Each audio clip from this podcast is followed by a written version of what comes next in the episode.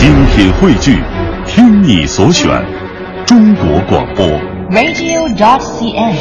各大应用市场均可下载。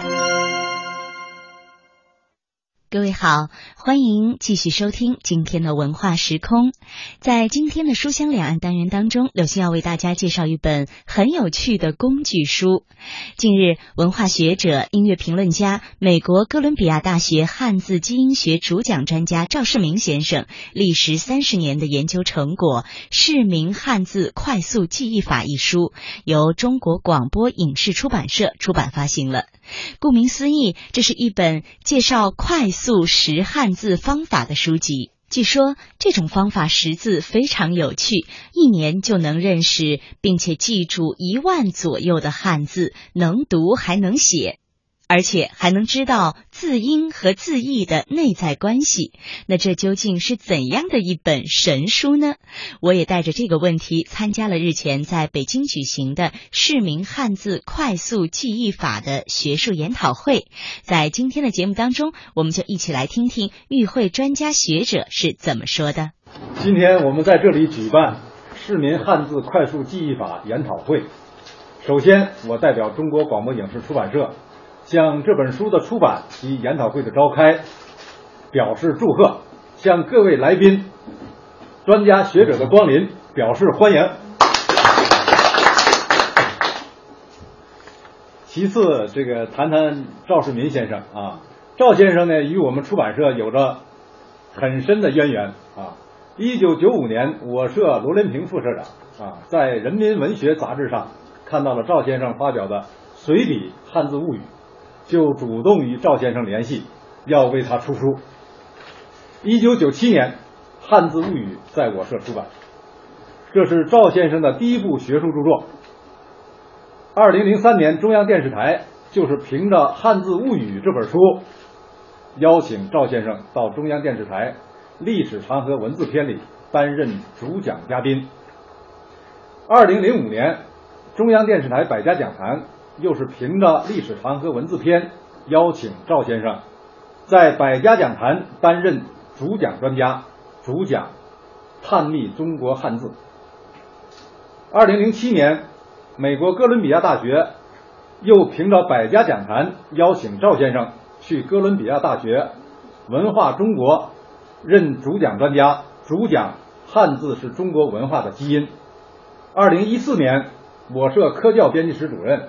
任义超凭着百家讲坛，主动找到赵先生，诚恳求稿，于是赵先生就将《市民汉字快速记忆法》交给任义超编辑出版。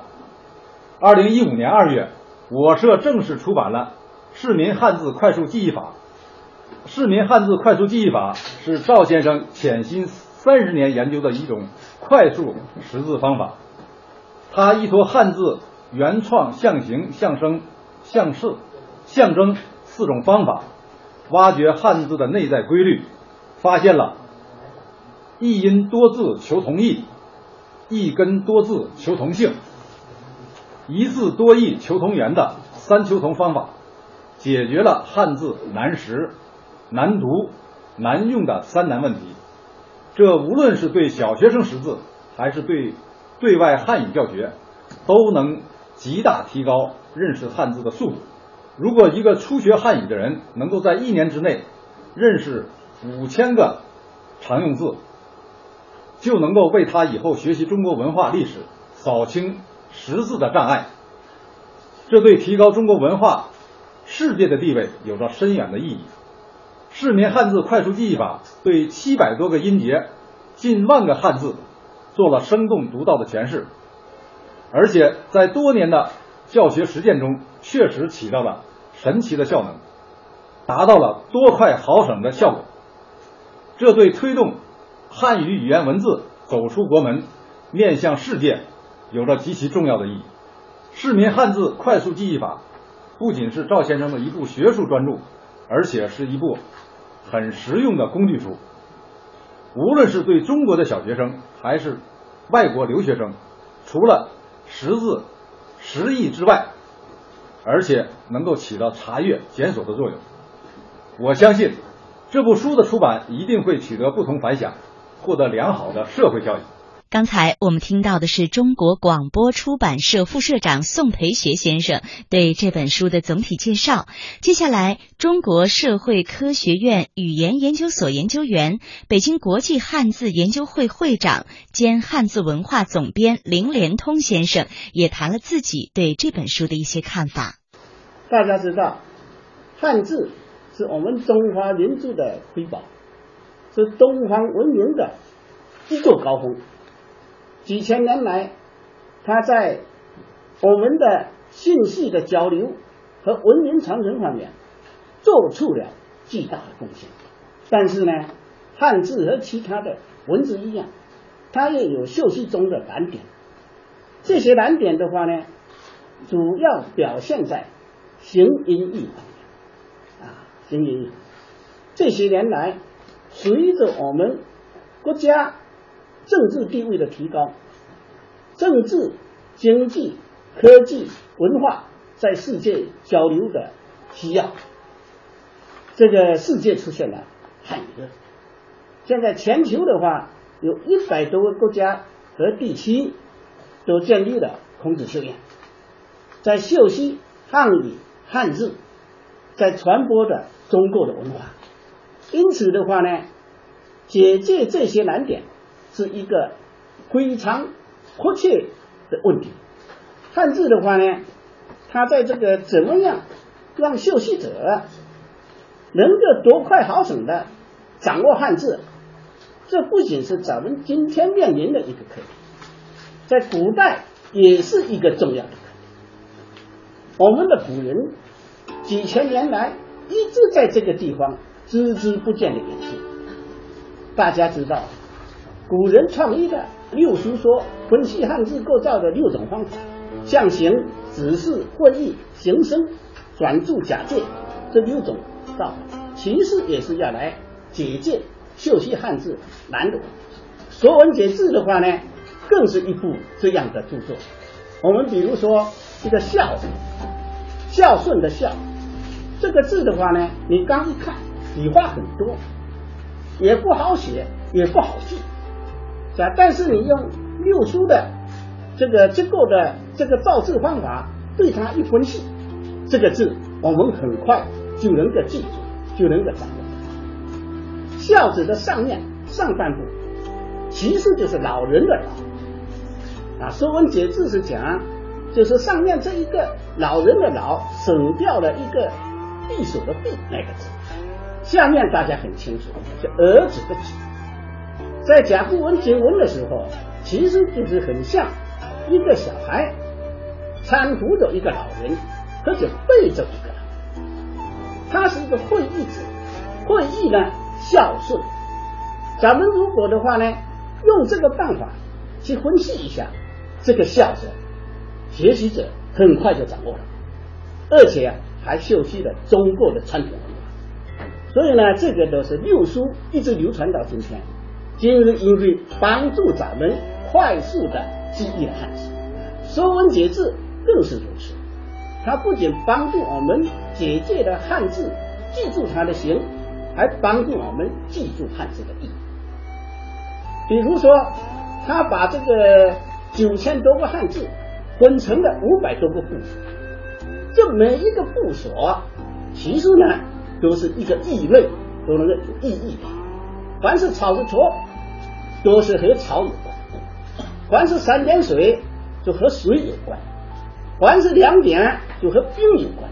这样我们记起来就要快得多。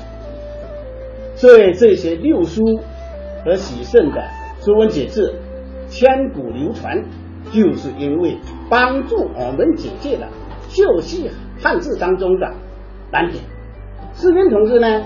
在这个古人研究的基础上，以及今人研究的基础上，又进一步解决了一些汉字当中秀习的一些难点，尤其是记忆。他今天我们的研讨的四民汉字快速记忆法，它是解决了一个语音问题。为什么它解决这个语音问题？从语音方面也可以，咱们记忆一个形不好记。啊，一个意不好记，还有一个音也不好记。几千年来，秀介都认为汉字的音是任意的，随便叫。这样的话呢，你就没法记，没有规律的东西就不好记，你就得死记硬背。但是呢，资深同志经过研究，就推翻了这个看法。他认为说不是随意的，和汉字这个的意义有关系啊，有关系。它里面就从通过这七百多个常用字进行的分析，比如说“知”，知乎者也的“知”啊，这个“知”，资深同志就分析了。为什么都知是杜背的人？他呢就采取联想的办法。他说的话呢，就人在雪地走的时候，踩在雪上，发出的吱吱吱的声音，所以这个就读成的知。为什么这个字解释是脚？因为这个字的本意在甲骨文的时候啊，它这个字啊是脚，它的本意是叫往动词，也就是走路。有时候说汉字，说这个左字旁，其实这个左字就是往的意思，就是脚的意思。现在咱们大家的话，由于汉字的演变，看不太出来了，就认为这个字啊就是古文中的西辞之不者呀。其实最早的时候，它就是动词往。所以这样的话一解释，你这个之就好记了，是吧？为什么不知啊？因为它。在写地走的时候发出的声音，给字。